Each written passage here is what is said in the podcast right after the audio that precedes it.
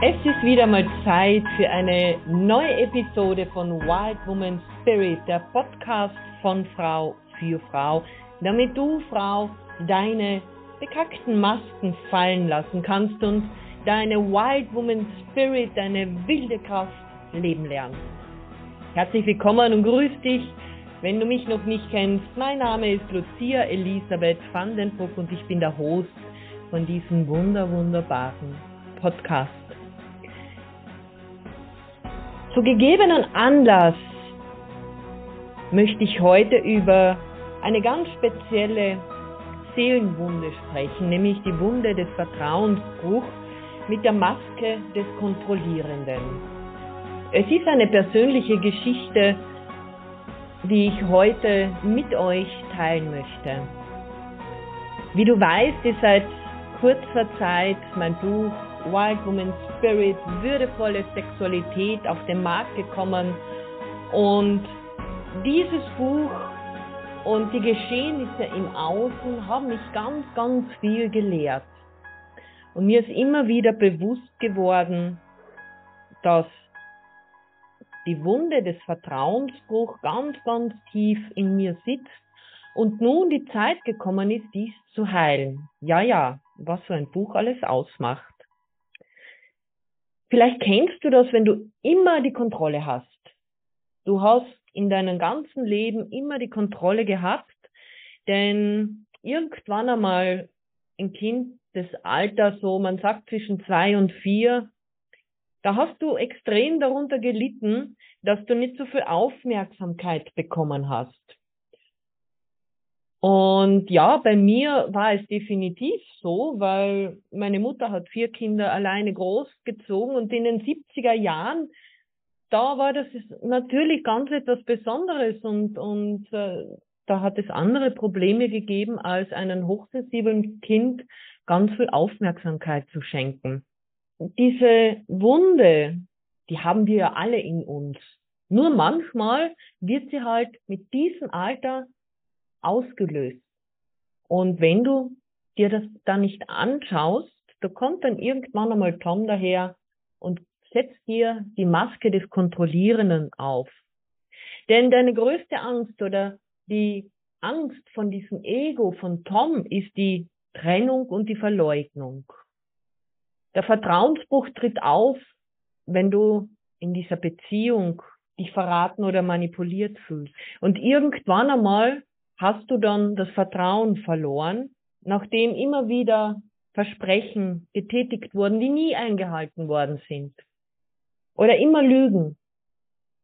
Und ich kann mich noch gut erinnern, das Thema Lügen war lange, lange Zeit ein massives Thema in meinem Leben, denn ich konnte es nicht dulden, wenn mich einer anlog. Und Lügen, auch hier kommt natürlich wieder darauf an, wie du das definierst. Bei mir war eine Verschwiegenheit bereits eine Lüge. Und man verurteilt die Eltern.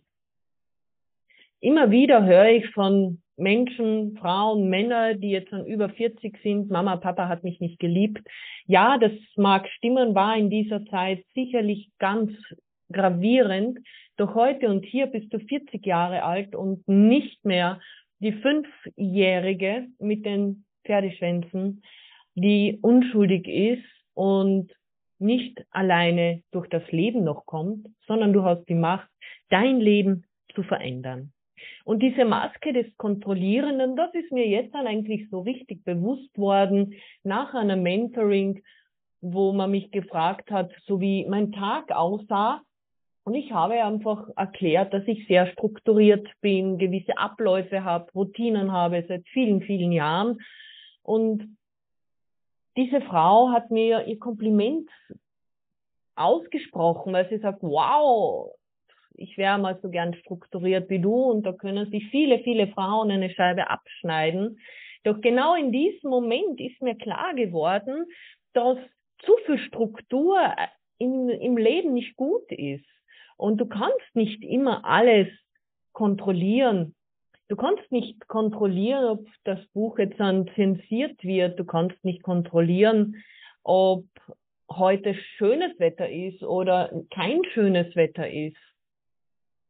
Diese Kontrolle, wie oft hast du sie in deinem Leben, wo du alles und jeden kontrollieren musst? Du weißt im Büro über alle E-Mails Bescheid, über alle Kollegen, du weißt alle, ab, alle Vorgänge, weißt du ganz genau Bescheid. Und alles, was mit deinem Leben zu tun hat, das kontrollierst du. Und du schaffst es auch immer wieder zu kontrollieren. Und du hast so einen Kontakt mit deiner eigenen Verletzlichkeit, dass du dich immer wieder versuchst stark zu zeigen. Und du legst extrem viel Wert darauf, dass alle anderen wissen, wozu du fähig bist. Und natürlich bist du ein sehr verantwortungsvoller Mensch und du wirst auch angesehen werden. Das bedeutet, dass du denkst, dass du eine gute Führungspersönlichkeit bist und in Wirklichkeit bist du unverantwortlich, unverantwortlich dir selbst gegenüber, denn du findest immer leicht Mittel, um dich selbst nicht die Schuld zuzuweisen. Oder vielleicht kann es auch sein, dass du dir selbst immer zu diese Schuld zuweist, dass du die ganze Verantwortung der Welt auf dich tragst. Und manchmal, manchmal versuchst du ganz besonders wichtig zu sein. Vielleicht hast du eine ausgeprägte Drama Queen, die dann immer wieder zum Vorschein kommt. Manchmal, man sagt auch, dass Lügen leicht über, den Lipp, über die Lippen gehen und dass man gerade bei Lügen sehr, sehr getriggert ist und das überhaupt nicht ab kann, aber man lügt selbst gerne. Da sehe ich ein bisschen zwiespältig, denn wo fängt Lügen an und wo hört Lügen auf? Im Endeffekt lügen gewisse Personengruppen täglich. Schauspieler, Personen, die Mystery-Checks zum Beispiel machen oder Personen, die andere überprüfen oder andere Personengruppen, in der Werbung zum Beispiel. Also nicht, dass sie jetzt eine Lüge erzählen, aber du wirst selten einmal diese Texte, die sind eintrainiert bei den Schauspielern, bei den Testern. Sie haben gewisse Rollen und sie verkörpern diese Rollen und wir lieben sie auch für diese Rollen. Und manchmal ist ein Schauspieler richtig authent, weil die Rolle genau das ist, was er lebt. Also, wo fängt Lügen an? Und wenn du einmal mit dieser Frage so richtig nah zu dir gehst und dich selbst einmal auseinandersetzt, dann wirst du merken, dass Lügen im Endeffekt immer nur eine Darstellung ist von der anderen Welt. Natürlich hast du ganz viele Erwartungen und du bist auch sehr anspruchsvoll. Du delegierst, du verlangst dass alles in diesem Rhythmus erledigt wird, wie du es selbst machst. Du verstehst manchmal gar nicht, dass das anders sein kann. Und vor allem, ja, du planst im Voraus. Ich habe immer gelacht, wenn ich die Geschichte erzählt habe von diesem Mann, der alles im Voraus geplant hat, über ein Jahr und ich finde diese die Geschichte nach wie vor witzig, doch gerade heute in diesem Moment komme ich drauf, dass ich genauso bin. Nur plane ich nicht für ein Jahr im Voraus, sondern meistens für sechs Monate. Und ich kann da ganz genau sagen, wann, wo, was, wie. Und die extremere Variante schaut so aus, dass zwei Freunde haben sich einmal getroffen und der eine fragt, oh ja, hast du vor, Urlaub zu fahren? Und der andere, eine Mann sagt, ja, ich fahre auf Urlaub, ich fahre nach Rom. Und sagt er, wow, toll, wann fährst du denn? Sagt er, ja, am 28.08.2025. Und er erzählt dann seinem Freund, dass er den Flug gebucht hat, dass er das Taxi reserviert hat, dass er das Zimmer reserviert hat, dass er ganz genau weiß, wann er wo Mittag isst, Abend isst, welche Sehenswürdigkeiten sie sich ansehen und dabei ist das erst in zwei Jahren. Und genauso ist es auch zeitenweise mit uns, speziell wir Frauen, wir wollen alles planen, wir wollen alles wissen, wir sind ganz, ganz selten in diesem wahren Sein. in diesem wahren Bewusstsein. Wir schimpfen uns, dass wir achtsam sind, dass wir bewusst sind, aber in Wirklichkeit sind wir noch nicht in hier und jetzt angekommen, denn wir planen alles voraus. Manchmal schmollen wir, wir verführen, wir schreien und weinen vor Wut, wir drohen und wir beklagen. Wir handeln sehr schnell. Manchmal ziehen wir voreilige Schlüsse. Und manchmal bist du dir sicher, dass du im Recht bist. Du musst den Standpunkt aufzwingen und du hast immer das letzte Wort.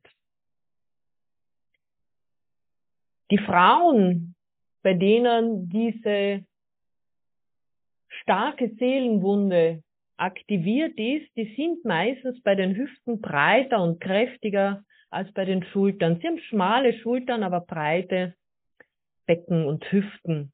Und der Beckenbereich, der geht, der steht für die Stärke. Und bei den Männern, die haben die ganze Kraft im Oberkörper.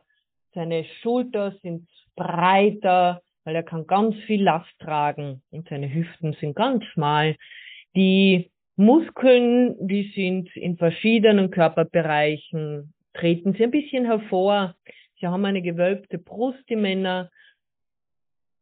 Sie wirken, wenn sie übergewichtig sind, nicht als dick, sondern eher als kräftig. Und naja, der Bauch, ja, der Bauch, der ist bei Männchen und Weibchen gleichermaßen sehr intensiv und sie haben große, intensive Augen und sie haben einen wundervollen, verführerischen Blick. Und ja, die, die Kleidung, die ist immer leuchtend.